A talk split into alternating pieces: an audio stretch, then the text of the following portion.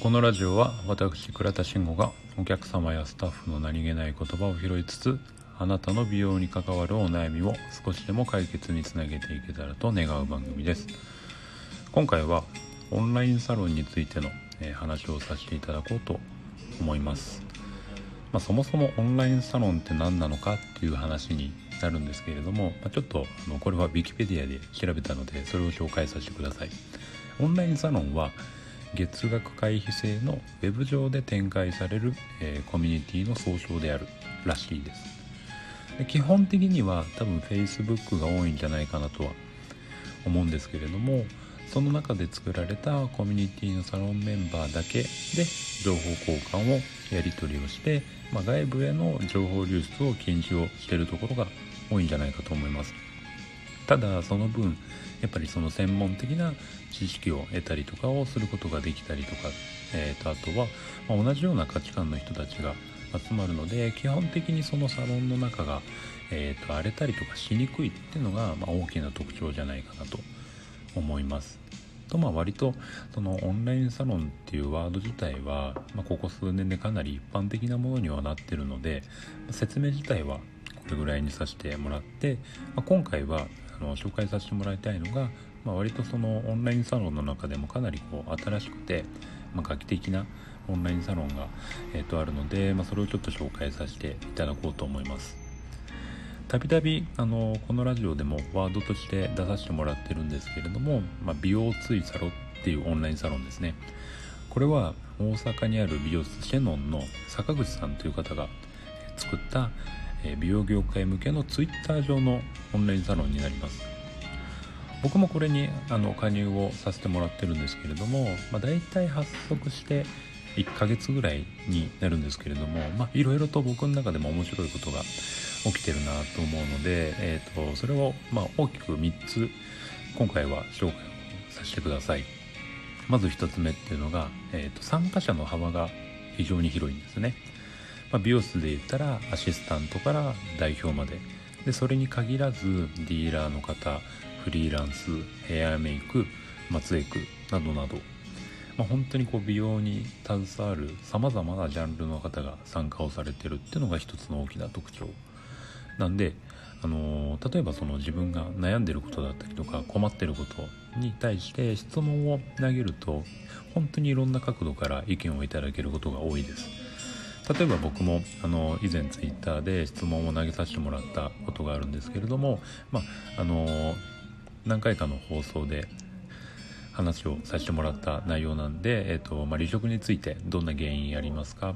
まあ、皆さんの考えを教えてくださいみたいな感じの、えー、質問を投げさせてもらったんです。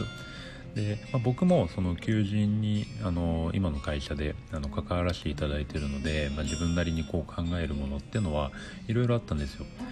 なんですけどもうそれよりも本当に圧倒的な情報がいっぺんに飛び込んできたんですよね。なんでこれってその自分で聞いたりとか記事で調べたりとかっていうもののスピード感が違うのともうリアルタイムで、えーと働いてる方たちそこに携わってる方たちの情報なのでまあ、めちゃめちゃ信憑性があるんですよね。もうそれだけでも本当にあの有益な情報だっていうのが、えーと、分かる感じです。で2つ目っていうのが、まあ、タイムラインがそういう方たちの、えーと、情報だったりとかツイートで埋め尽くされるのであの本当にこう有益なものになります。正直僕それより前のツイッターの使い方ってどちらかって言ったらもう本当にくだらない使い方しかしてなかったんですけど、まあ、面白い動画見たりとか、まあ、例えばその誰かの誹謗中傷の、えーと、リツイートされたものとかを見たりとか、まあ、してたりするぐらいだったんで、まあ、いわゆる本当にもう見る専用の、えー、ものでしか使ってなかったんです。まあ、本当特別な意味をなしてなくて、まあ、暇つぶしの一環でしかなかったんですよね。まあ、その環境っていうのが、まあ、ここに加入をさせてもらってガラリと変わりました。で、えーと、基本的にはその美容ツイサロンに関しては、まあ、坂口さんが毎朝その投げてくれるお題っていうのがあるんですけど、まあ、それに対して、えーと、皆の皆さんの考えだったりとかっていうのを、まあ、そのツイートを、えー、するっていう形になります。で、えーと、内容によっては、えーと、その人のリプで、えーと、例えば議論をしたりとかできるんですけれども、まあ、その議論についても、まあ、ツイッター上でそのオープンな、えー、場所なので、まあ、どんなやり取りをしているのかっていうのがリアリアルタイムで、えー、とそのサロンメンバー内外関わらず覗くことができるっていうのと逆に、えーその議論をしてる側も他の方に見られてるっていう意識が働くので基本的にそのかき乱そうとする人が現れないんですよね。これって本当になんか、まあ、Twitter ってどうなるんだろうなと思ったんですけどなんか本当ここはすごいなって感じました。で最後3つ目っていうのが、まあ、シンプルに自分の投稿に対して反応があるのって嬉しいじゃないですか。ね、その自分の美容に対しての思いだったりとか経験したことだったりとかっていうのを140文字の中に収める行為ってきっとまず自分の中で役に立つんですよね。でこの投稿っていうのが、まあ、Twitter 上のオープンで、まあ、フラットな環境だからこそだと思うんですけど、まあ、垣根なく、えーと、伝えることができるので、まあ、今の自分っていうのが、まあ、その中のメンバーの誰かのためになってるっていうのがまず、えーと、いいところなのと、まあ、その自分のタイムラインっていうのを、ね、見直すことができるので、まあ、自分の考えだったりとか思いだったりとかっていうのを復習することができるんですよ。でそうすることでじゃあ次どうしようっていう次の新しい行動にも移すことができるので、まあ、そのいわゆる Twitter の中だけであの PDCA が回せるっていうのが、まあ、何よりもためになるんですよね自分の。まあ、以上の3つまあ、今回特徴として挙げさせてもらったんですけれども、えー、まあ、加入方法だったりとかに関しては、えー、と概要欄にあの記載をしておきますので、ぜひ一度ご覧になってみていただけるといいかなと思います。で特にあの、まあ、ぜひ参加してほしいなっていう方っていうのが、まあ、僕みたいな今までその Twitter の活用方法がわからなかった人とあとは特に、えー、これからその美容業界に飛び込みたいな